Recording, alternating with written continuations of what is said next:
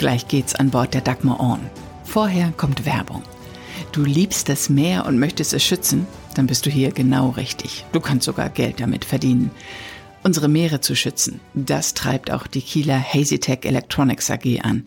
Sie hat eine umweltfreundliche Lösung gegen Marinenbewuchs und Fouling entwickelt, also gegen den Biofilm, den es am Propeller gibt, am Bug- und Heckstrahlruder und auf allen flüssigkeitsführenden Oberflächen. Die Lösung? AI-gesteuerte Ultraschalltechnologie. Es kommt so gut an, dass HazyTech auf Wachstumskurs ist und neue Mitarbeiterinnen und Mitarbeiter sucht. Und zwar in allen Bereichen. Wissenschaftler, Kaufleute, im Vertrieb, in der Servicetechnik. Da ist sogar weltweite Reisebereitschaft gefragt.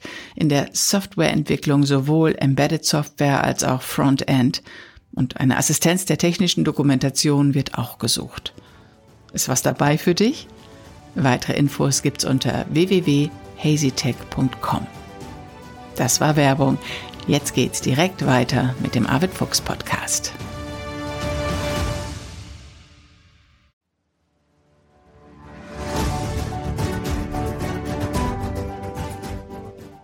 Expedition Ocean Change mit Arvid Fuchs. Abenteuer mit Tiefgang zwischen Arktis und Antarktis. Herzlich willkommen zu dieser Podcast-Folge. Hier ist Bärbel in Hamburg. Und hier ist Arvid in Bad Bramstedt. Fröhlich zu Hause, Arvid. Warst du an Bord zwischenzeitlich? Ja, ich war vorgestern an Bord und habe äh, dort mal ein bisschen nach dem Rechten geguckt. Das ist ja, äh, ja, man findet immer einen Grund, mal an Bord zu gehen, kann man auch so sagen. also es ist nicht wirklich was zu tun. Ich habe ein bisschen was sauber gemacht und äh, so so ein bisschen so ein paar Kleinigkeiten äh, gemacht, aber es stehen natürlich auch irgendwie so ein Arbeitsplan an, aber dazu braucht man dann mehr Zeit als irgendwie nur ein paar Stunden. Aber ist alles im besten Zustand und äh, insofern ist das immer so ein Coming Home, auch wenn man wenn man auf die Dagmar geht. Mhm. Wir blicken heute noch mal wieder zurück. Wir sind ja letztes Mal mit deiner ersten Expedition angefangen, 1977. Die Expedition, mit der alles anfing und bei der du zusammen mit zwei Freunden unterwegs warst im Norden Kanadas und gleich nach wenigen Tagen ganz viel verloren hast, weil ihr gekentert seid mit euren Booten. Was für ein Gefühl hast du eigentlich, wenn du heute an diese erste Expedition zurückdenkst? War das alles ganz schön leichtsinnig, was ihr gemacht habt, oder ist das einfach der jugendlichen Abenteuerlust geschuldet? Ja, beides. Also rückblickend mit der Erfahrung und, und äh, ja auch der Umsicht, mit der man heute Projekte plant oder auch danach, äh, war das schon dilettantisch vorbereitet, das muss man sagen. Und wir waren aber eben von diesem ja, Abenteuer beseelt. Äh, aber es war auch so, wir, wir waren auch darauf eingestellt, dass wir irgendwie improvisieren mussten. Das war so gelebter Minimalismus. Wir haben ja kaum Ausrüstung dabei gehabt. Wir wussten, dass es irgendwie hart werden würde und äh, dass, wir, dass wir sicherlich auch nicht ungeschoren davonkommen würden. Aber das ist eben halt auch, sag ich mal, dieser jugendliche Optimismus gewesen, wo wir gesagt haben, also wir sind tough, wir schaffen das, wir hauen uns da irgendwie durch. Und das ist ja auch aufgegangen, die Rechnung, aber, aber einfach war es nicht. Aufgeben war keine Option, auch nachdem ihr da gekentert seid und alles verloren hattet. Äh, wie habt ihr denn dann weitergemacht? Also zum einen mental, wie habt ihr euch da äh, motiviert, weiterzumachen? Oder war das einfach der stumpfe Überlebenssinn? Und wie ging es ganz praktisch weiter? Na, aufgeben war in der Tat keine Option, weil was hätten wir denn machen sollen? Wir haben ja null Kommunikationsmöglichkeiten gehabt. Also es, erstens wusste keiner, wo wir jetzt zu diesem Zeitpunkt irgendwo am Fluss waren. Das zweite war, dass wir kein Funkgerät, kein gar nichts dabei hatten und irgendwie eine Infrastruktur, Straßen, wir reden über Kanada, über die kanadische Wildnis, äh, gab es da eben auch nicht. Also die einzige Wasserstraße ist eben der Fluss gewesen. Äh, da ist aber niemand anders unterwegs, da bist du der Einzige, der dort unterwegs ist. Also insofern äh, haben wir uns auch gar nicht irgendwie mit der Fragestellung, äh, hören wir jetzt auf, geben wir auf, beschäftigt, weil diese Fragestellung stellte sich nicht. Äh, wir mussten sehen, wie wir äh, jetzt äh, mit dieser Situation klarkommen. Und äh, das ist so diese Philosophie, die ich ja immer irgendwie bei diesen Touren mitgetragen habe. Never give up. Das ist auch so für mich die Lebensversicherung gewesen. Gib niemals auf, weil aufgeben, das, äh, da gibt man ganz viel auf. Nicht nur jetzt die Tour, sondern eventuell auch sich selbst. Also never give up, das ist ist so die Lebensversicherung. Und dann gab es noch so einen zweiten Satz, den wir da auch geprägt haben, äh, I will not complain. Ich werde mich nicht beschweren. Nicht? Also weil dieses Beschweren äh, oder Klagen oder Jammern führt zu gar nichts. Es hat uns niemand dorthin geschickt. Das war unsere ureigenste Entscheidung. Und sich da jetzt hinzusetzen und zu jammern und zu klagen, äh, das zehrt nur an der Substanz. Und deshalb haben wir wirklich da irgendwie gesagt, jetzt Ärmel aufkrempeln und irgendwie durch. Wir müssen hier jetzt den Weg rausfinden. Und wir sind ja auch noch lange nicht am Ende dieser Expedition. Wir wollen sie auch, selbst wenn sich die Möglichkeit bietet, nicht abbrechen, sofern es irgendwie geht. Also wir waren schon sehr beseelt von diesem Gedanken. Und äh, das muss ich sagen, ist auch, das hat mich persönlich sehr geprägt und die anderen glaube ich auch, dass man in einer Situation gewesen ist, wo eben nicht Netz und doppelter Boden vorherrschte, wo man irgendwie so ein bisschen diesen Backup hatte, naja, wenn es denn weh tut oder kneift, dann ziehe ich mich eben zurück. Das ging eben nicht. Also man war draußen auf sich alleine gestellt, hatte kaum was zu essen und äh, kaum Ausrüstung und musste sich durch den Busch irgendwie durchschlagen. Ihr wart auf dem Fluss du Pas und der hatte weit mehr Stromschnellen, als ihr wusstet. Das war das große Problem, oder? Na, wir wussten, dass das ein, ein rauer Fluss ist mit viel, zahlreichen Stromschnellen, aber äh, wir haben da ja schon drüber gesprochen, dass wir damals ja kein Kartenmaterial in entsprechendem äh, Maß hatten, sondern wir hatten äh, ja nur eine Fliegerkarte im Maßstab 1 zu 500.000 und äh, da waren dann so ein paar Stromstellen mal irgendwie skizziert, aber keine äh, Information, die du eigentlich benötigst, wenn du Wildwasser fährst. Und äh, diese Ströme, die kanadischen Flüsse sind ja gewaltig. Es ist eine ungeheure Wasserwucht, die dort den äh, Fluss runtergeht und äh, so und der ist dann mal irgendwie auch 500 Meter breit breit oder breiter auch und die Stromstellen sind viele Kilometer lang. Äh, und wenn man einmal da drin ist, dann hat man nicht einfach die Möglichkeit, mal schnell ans Ufer zu fahren und abzuwarten, sondern wenn man da drin steckt, dann steckt man da drin. Und äh, das war etwas, was wir so ein bisschen auf die harte Art und Weise gelernt haben. Aber fortan habt ihr die Stromschnellen gemieden und die Boote drumherum getragen. Gab es denn da asphaltierte Wege? Asphaltierte Wege, das ist, ist cool, ja. Äh, hätten wir uns gewünscht, Bärbel. Ja, ja. Nein, nein, Ihr musstet eure Boote durch den Busch tragen, Arvid, oder?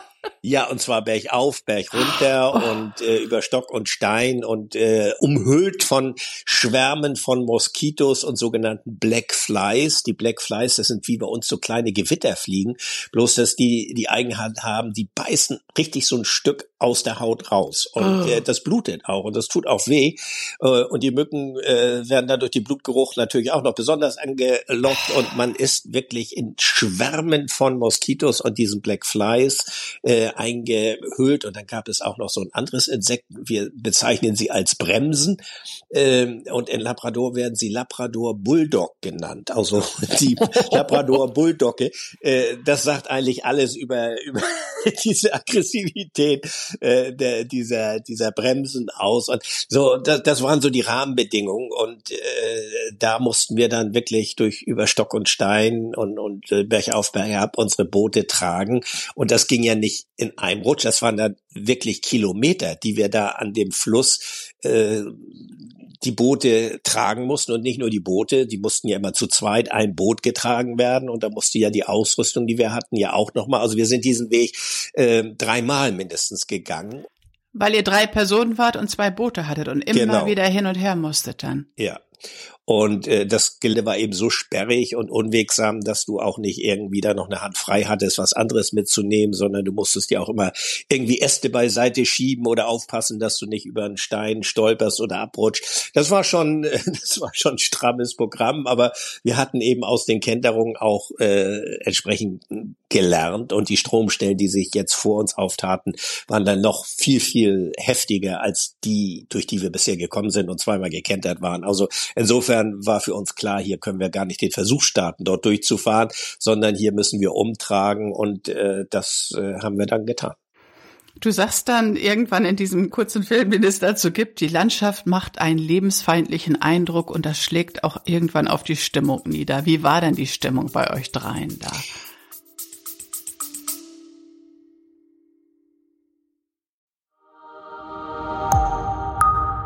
Es folgt Werbung.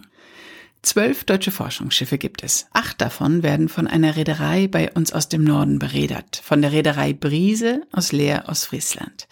Brise Research stellt die Crew an Bord der Forschungsschiffe, das sind gut 250 Seeleute, und kümmert sich weltweit um die ganze Logistik, die erforderlich ist, damit die Crews und auch die vielen Wissenschaftlerinnen und Wissenschaftler, wo auch immer sie sind, tiptop versorgt sind. Super spannend, was die Reederei Brise macht. Meeresforschung ist gerade wichtig wie nie. Ein Arbeitsplatz auf einem Forschungsschiff ist eine sichere Sache. Die Reederei Brise sucht gerade Mitarbeiterinnen und Mitarbeiter an Bord. Sie bildet auch aus. Übrigens ist die Bordsprache Deutsch. Guck dir das einfach mal an. www.brise.de. Das war Werbung. Jetzt geht's weiter mit Arvid Fuchs an Bord der Dagmar On.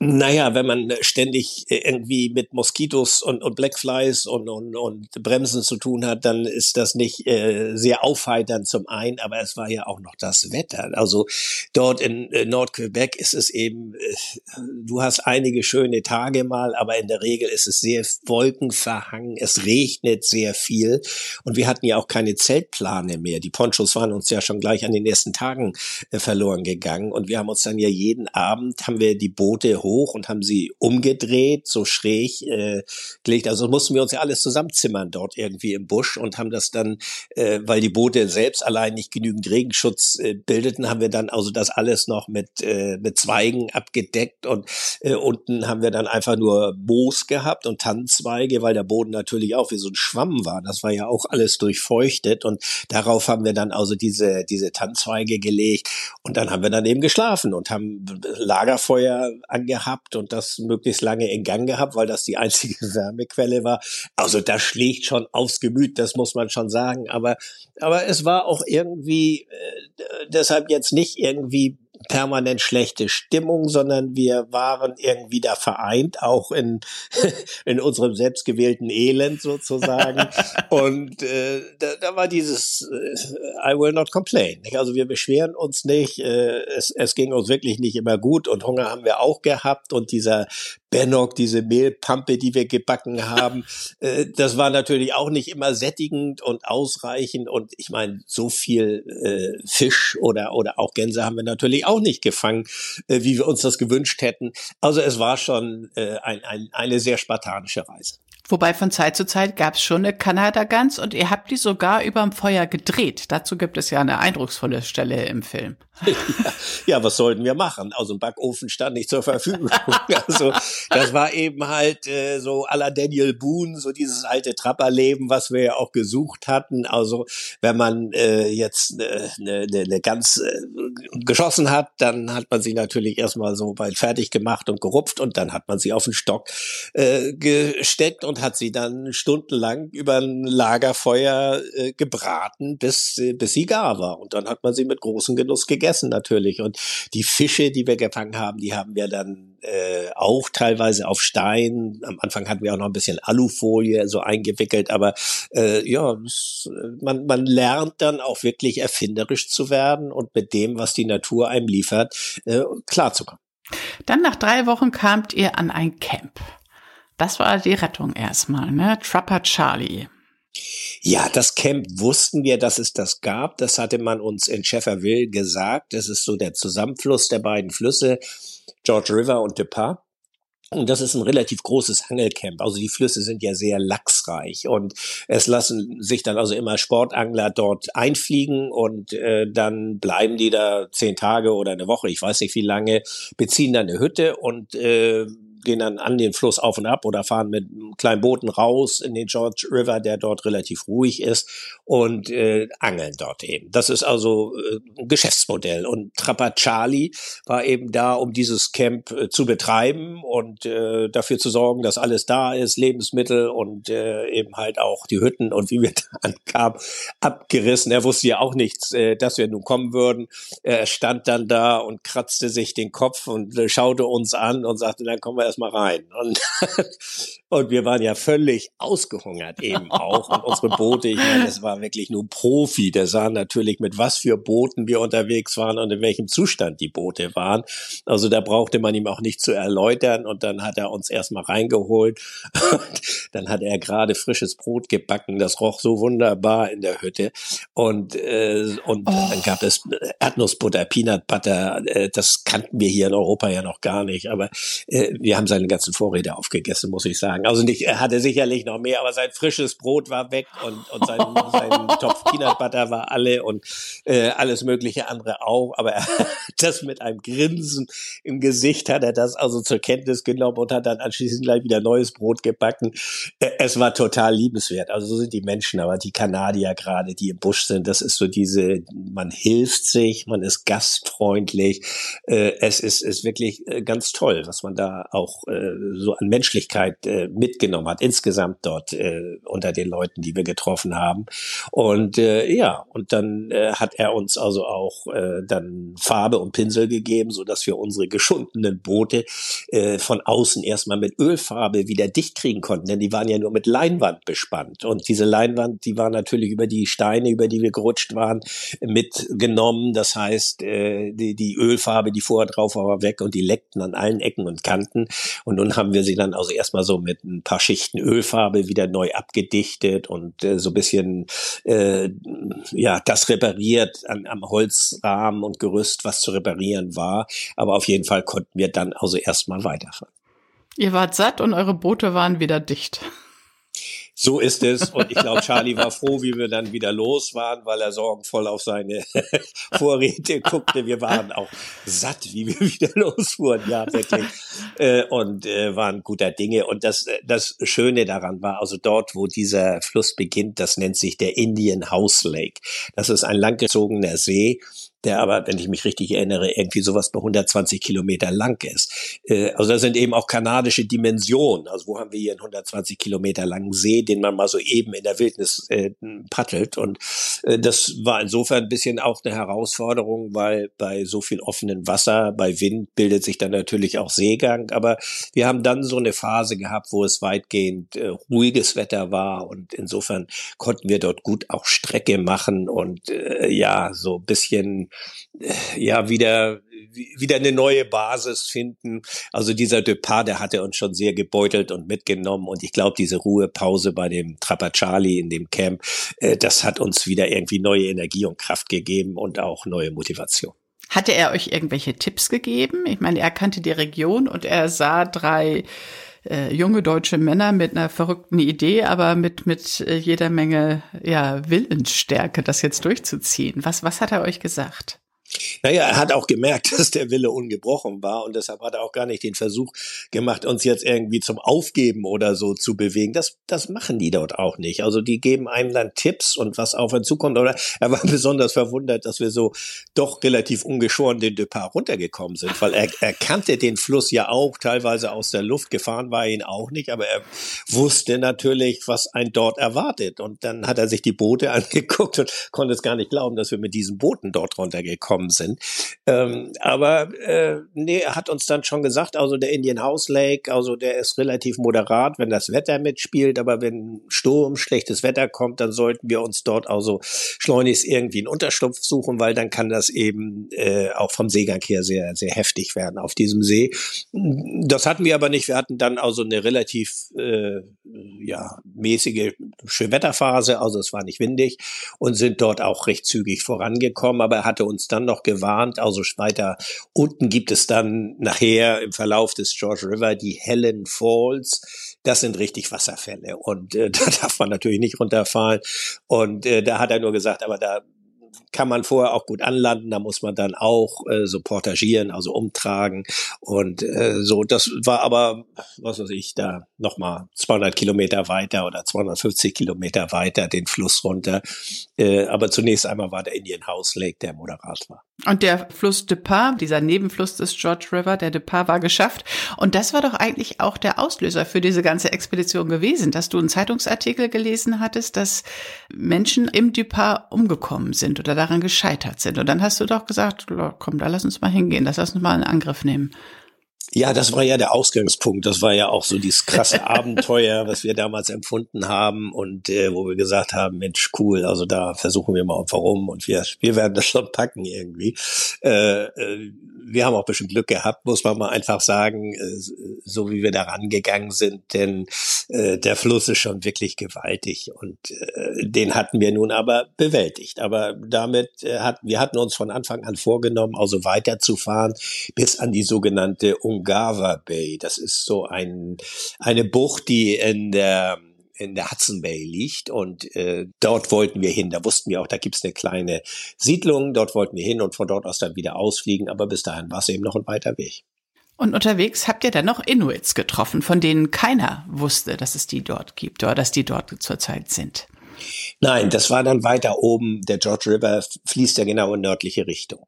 Und wir sind dann also immer weiter nach Norden gekommen, haben dann auch sogar schon die ersten Nächte mit Polarlicht. Das war für uns das erste Mal, dass wir Nordlichter richtig gesehen haben und saßen dann am Lagerfeuer und brieten uns irgendwie eine Forelle oder sowas. Und dann, dann wurde das auch kalt. Und wir hatten ja nur diese dünnen Schlafsäcke, aber deshalb das Lagerfeuer immer, wurde das immer größer letztendlich, an dem wir saßen. Und dann guckten wir in den Himmel und, und haben dieses flackernde Polarlicht gesehen, was wirklich für uns neu war und haben gesagt, ist das nicht cool? Und, und haben auch gesagt, also allein deswegen haben sich die ganzen Strapazen schon gelohnt, äh, das äh, so zu machen. Und äh, ja, dann sind wir auf ein äh, Inuit Camp getroffen, die dort auch gefischt hatten für sich. Die hatten da so ein Zeltlager und äh, die hatten dort gejagt und vor allen Dingen aber gefischt und äh, ja, die haben uns auch sofort aufgenommen. Es war also es ist so eine Selbstverständlichkeit, die äh, die wirklich ja so so gerade unter, unter der, der kanadischen Bevölkerung, aber auch unter der indigenen Bevölkerung äh, einfach so ein Selbstverständnis ist. Wenn jemand kommt vom Fluss oder sowas und der benimmt sich vernünftig, dann, dann wird er erstmal äh, aufgenommen und dann kriegt man was zu essen und wir haben dann auch so ein Zelt gekriegt, wo wir äh, dann übernachten konnten und sind dann einen Tag, glaube ich, da geblieben und dann ist, fährt man weiter, verabschiedet sich, bedankt sich und fährt weiter. Also es ist einfach so eine Begegnung mitten im Busch.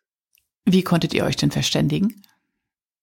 Die sprechen Englisch dort oben. Also die haben natürlich in den Schulen lernen die alle Englisch, untereinander sprechen die ihre Sprache, äh, aber äh, nicht alle, die Älteren sprachen nicht so viel Englisch, aber die Jüngeren konnten alle gut Englisch sprechen. Das war überhaupt gar kein Problem. Und was haben die euch mit auf den Weg gegeben? Erinnerst du dich noch an irgendetwas? Manchmal sind es ja so besondere Begegnungen, die geben einem etwas mit, was man irgendwie das Leben lang dann mit sich trägt, auch wenn das jetzt schon so lange her ist. Na, das ist die Erinnerung an die Freundlichkeit dieser Menschen und, und äh, so diese Selbstverständlichkeit, mit der sie einen einladen, einem etwas zu essen geben. Das hört sich so banal an, aber dass man im Busch dort plötzlich etwas zu essen bekommt, das ist eben keine Selbstverständlichkeit. Und das ist ja das, was ich sagte. Man wird so auf das Wesentliche auch reduziert. Und das habe ich ja bei diesen Touren auch äh, gesucht. Also äh, wenn man plötzlich einen Fisch geschenkt bekommt, dann hat das eine ganz andere Gewichtung, als wenn einem hier jemand einen Fisch schenkt irgendwie. Also äh, das ist Nahrung. Und äh, das, das hilft einem weiter und das hat äh, eine große Bedeutung und Wertigkeit für einen. Und das ist keine Selbstverständlichkeit, weil dieser Fisch ja nicht irgendwie über eine Ladentheke gegangen ist, sondern die sind mit ihrem Boden rausgefahren und haben geangelt und äh, haben dann den Fisch, den sie auch selbst sonst hätten verwerten können, dann einfach verschenkt und weitergegeben. Und so diese, ja, diese diese Herzlichkeit, auch die daraus spricht, das, das hat uns immer äh, sehr, sehr berührt. Und äh, das ist etwas, was bleibt. Es ist also nicht so dieses materielle Andenken irgendwas, äh, sondern äh, es ist wirklich so diese, diese Erlebnisse und, und ja, diese Menschlichkeit, die man dort erfahren hat. Von da aus ging es dann weiter Richtung Helen Falls, ist das richtig? Oder? Ja, die Hellen Falls, die sind wirklich, äh, das ist wirklich die Kategorie Wasserfälle. Also da kann man nur wirklich äh, so ohne weiteres nicht runterfahren. Da seid ihr aber äh, rechtzeitig an Land ja, gekommen. Ja, ja, ja, das, das wussten wir. Die waren auch an dieser Fliegerkarte äh, vermerkt und da, da haben wir dann auch wieder umgetragen. Also äh, das dauerte dann auch eine ganze Zeit lang und äh, so und danach, also die Hellen Falls sind, sind natürlich spektakulär. Das sind dann auch mehrere Kilometer, die man da umtragen muss, aber äh, das, ja, das waren wir nun mittlerweile auch gewohnt und äh, am Fuß dieser hellen Falls äh, war dann auch das Gefälle im Fluss weitgehend nivelliert. Das heißt also, es gab nicht mehr so diese gewaltigen Stromstellen. Hier und da gab es immer noch mal wieder was, aber der Fluss äh, wurde dann immer breiter und, und etwas äh, ruhiger. Aber es entstand dann ein ganz anderes Phänomen. Also in der Ungava Bay gibt es einen ungeheuren Gezeitenwechsel. Und äh, der Unterschied zwischen Ebbe und Flut beträgt dort teilweise bis zu 16 Meter. Oh. Und äh, das ist gigantisch. Und der Strom, der George River, der fließt ja in diese Ungava Bay. Wenn dort jetzt aber Hochwasser ist, dann drückt der Flutstrom ganz weit ins Landesinnere in den George River rein und staut dort das Wasser eben auch. Äh, es wird dann auch brackig, also es ist nicht mehr Frischwasser, sondern es ist so ein Brackwasser. Und äh, das merkt man. Also dann hat man plötzlich, hat man so, so den Eindruck, der Fluss, der steht. Also du hast gar keine Strömung mehr, weil von der Ongava Bay dieser Flutstrom so dagegen strömt, dass der Fluss also quasi zum Stillstand kommt. Und dann aber setzt langsam der App-Strom ein und dann ist es so wirklich, als wenn jemand einen Stöpsel gezogen hat. Dann läuft das Wasser ab und plötzlich ist dieser George River dann wirklich sehr, sehr agil. Es gibt dann plötzlich auch, du fährst um die Kurve rum, da ist noch alles voller Wasser und während du fährst, tauchen plötzlich links und rechts Felsen raus, weil der Wasserspiegel so dramatisch schnell sinkt. Nicht? Also du hast dann plötzlich, ähm, äh, während du fährst, äh, mit veränderten äh, Verhältnissen zu tun, Strömungsverhältnissen, aber eben auch so, dass du plötzlich da an der einen Ecke plötzlich Wildwasser hast, wo fünf Minuten vorher einfach nur Wasser war. Und, aber auch äh, gefährlich, oder? Auch gefährlich und äh, da musste man auch aufpassen und äh, wirklich äh, zum, zum Ende dieses Turns war dann plötzlich so, dass wir dann auf dem Trockenen saßen. Da war da einfach gar kein Wasser mehr da und äh, dann saßen wir also auf so einer Schlickbank, irgendwo schlängelte sich natürlich so ein bisschen Flusslauf noch da durch, aber, aber lange nicht mehr so, dass du dann wirklich paddeln konntest konntest, da saßen wir dann ein paar Stunden äh, wirklich im Schlick dann auf, auf dieser äh, Bank und warteten ab, bis dann wieder das Wasser kam und dann sind wir weitergefahren. Und äh, das war so der, der Abschluss letztendlich dieser, dieser langen Paddeltour. Und dann sind wir dann äh, zu so einer kleinen äh, Siedlung äh, gekommen, äh, die quasi da an der Mündung äh, liegt. Und von dort aus gab es dann äh, eine Verbindung, eine Flugverbindung mit so einem kleinen Buschflieger nach Fort Chaimo, so hieß es damals, die Siedlung, von wo aus man dann wieder in den Süden wegfliegen konnte. Aber zunächst sind wir dort also in äh, dieser kleinen äh, Siedlung angekommen und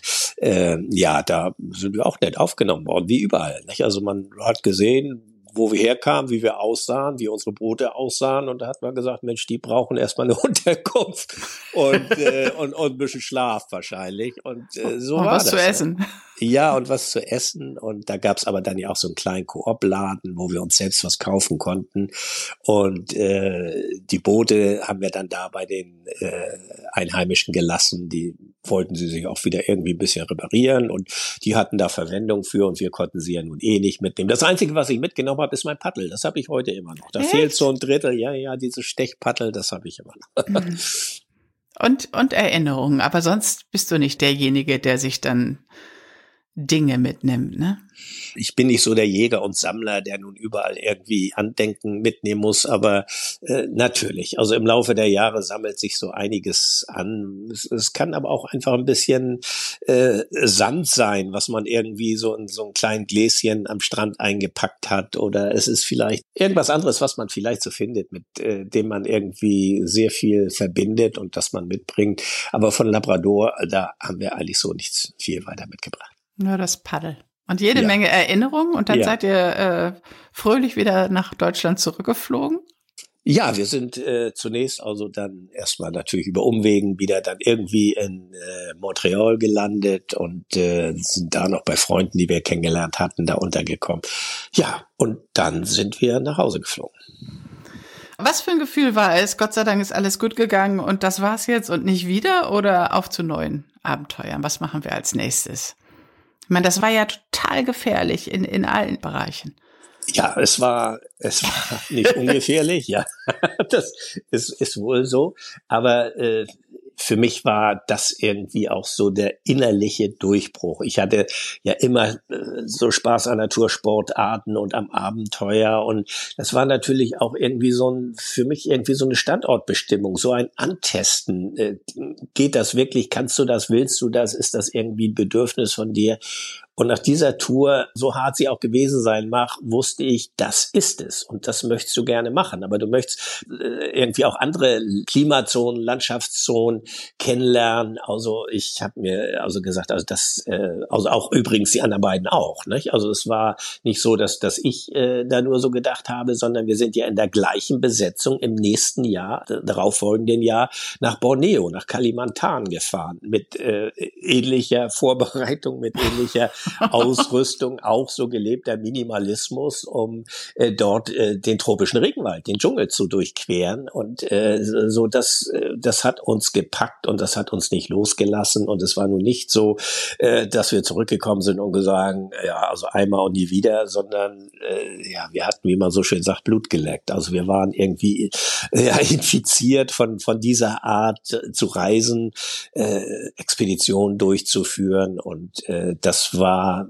war für mich eigentlich auch so die Entscheidung, also auch mein ganzer Lebensweg irgendwie dahingehend auszurichten. Wie habt ihr das finanziert damals? Ja, das war das andere Abenteuer. Also Labrador damals, wie wir es genannt haben, war ja nicht teuer. Also wir hatten ja kaum etwas. Wir mussten die Fluchtickets bezahlen und natürlich äh, so ein bisschen äh, ja die Angelroute und ein bisschen Proviant und, und die Schrotflinte und äh, so. Das teuerste war die Flüge einfach. Das das ist ganz klar. Aber ich war zur See gefahren. Der Rainer war auch zur See gefahren. Wir hatten einfach verdient und was gespart und äh, der Peter äh, war gerade mit der Bundeswehr fertig und hatte sich auch was äh, zurückgelegt und insofern hatten wir auch gejobbt. Also wir hatten das Geld dafür äh, so auf die hohe Kante gelegt und konnten das bezahlen. Sponsoren oder sowas hatten wir nicht. Und wenn ihr im nächsten Jahr wieder gestartet seid, dann habt ihr zwischenzeitlich gearbeitet oder gejobbt und gespart und dann hattet ihr Geld für Borneo zusammen. Ja, genau. Wir haben dann mhm. äh, gleich, wie wir zurück waren, also jeder in seinem Bereich irgendwie versucht, irgendwie ein bisschen Geld zu verdienen. Und äh, wir studierten ja damals auch zu diesem Zeitpunkt. Also ich bin dann immer in den Semesterferien zur See gefahren, habe Urlaubsvertretung gemacht. Das ging damals gut und habe da für meine Verhältnisse ganz gut verdient eben auch. Und ja, und so kam dann irgendwie das nötige Kleingeld für die nächste Reise dann auch zusammen. Also Sponsoren waren damals weit entfernt, die gab es nicht. Aber wir haben damals auch, also ich fing damit an, so erste Publikationen zu machen und äh, so, ja auch so ganz vorsichtig mal einen Vortrag hier oder dort mal zu machen, äh, um um da äh, um ein bisschen zu schreiben, um einfach mal so das, äh, wollen wir sagen, so ein bisschen auch das handwerkliche äh, zu erlernen und, und, und zu verinnerlichen, was erforderlich ist, wenn man auch eben darüber berichten möchte. Das war damals die Zeit der Dia-Vorträge, ne? Ja, die Dia-Vorträge gab's ja ganz lange. Ja, ich weiß dass Äh, ich bin äh, dann äh, ganz am Anfang hatte ich ein Dia-Projektor und dann irgendwie so ein paar Leisten mit Dia und äh, da ist man dann unter den Arm mit losgezogen. Nicht? Also es gab noch nicht mal diese, diese, äh, wie es nachher, diese großen Überblendprojektionen. Das habe ich natürlich später auch alles gehabt. Das kostete ja auch viel Geld und die Technik und das Geld hatte ich dafür nicht. Und äh, deshalb habe ich im kleinen Rahmen angefangen, äh, ja, vielfach hier so in, in der Region und äh, habe dann Einladungen gekriegt, ob es von den Landfrauen waren oder von irgendwelchen Volkshochschulen, wo ich äh, dann äh, die ersten Vorträge gehalten habe. Und äh, das gab natürlich nicht viel Honorar damals, ganz klar. Aber man wird ja auch nicht dümmer dadurch. Und man lernt dazu und man merkt auch an der Reaktion des Publikums, äh, dass man vielleicht seinen Vortrag doch nochmal anders aufstellen, ausrichten muss. Und mir hat das auch viel Spaß gebracht, das muss ich sagen. Ich habe immer Spaß an der Sprache gehabt gehabt und äh, auch nachher äh, Berichte für Zeitschriften zu schreiben. Und äh, so hat sich das aufgebaut und, und dadurch äh, bekam man natürlich auch weitere Kontakte. Super, Arvid. Ich äh, suche noch mal eine schöne Stelle aus dem kleinen Filmchen raus und, und damit bewerben wir diese Folge. Vielleicht ist es das Drehen der Kanada Gans. Und du sagst, hier außen ist es schon durch, das kann man schon essen. ihr habt ja nicht gewartet, bis sie komplett durch war, nee, sondern ihr habt sie so von, von außen abgeknabbert oder so. ja, und dann treffen wir uns bald wieder zur nächsten Podcast-Folge. Ja, das machen wir, Barbara. Danke dir erstmal. Schönen ja. Tag dir. Tschüss. Tschüss. Das war Expedition Ocean Change, ein Podcast von Arvid Fuchs und Bärbel Feening, produziert von Bärbel Feening.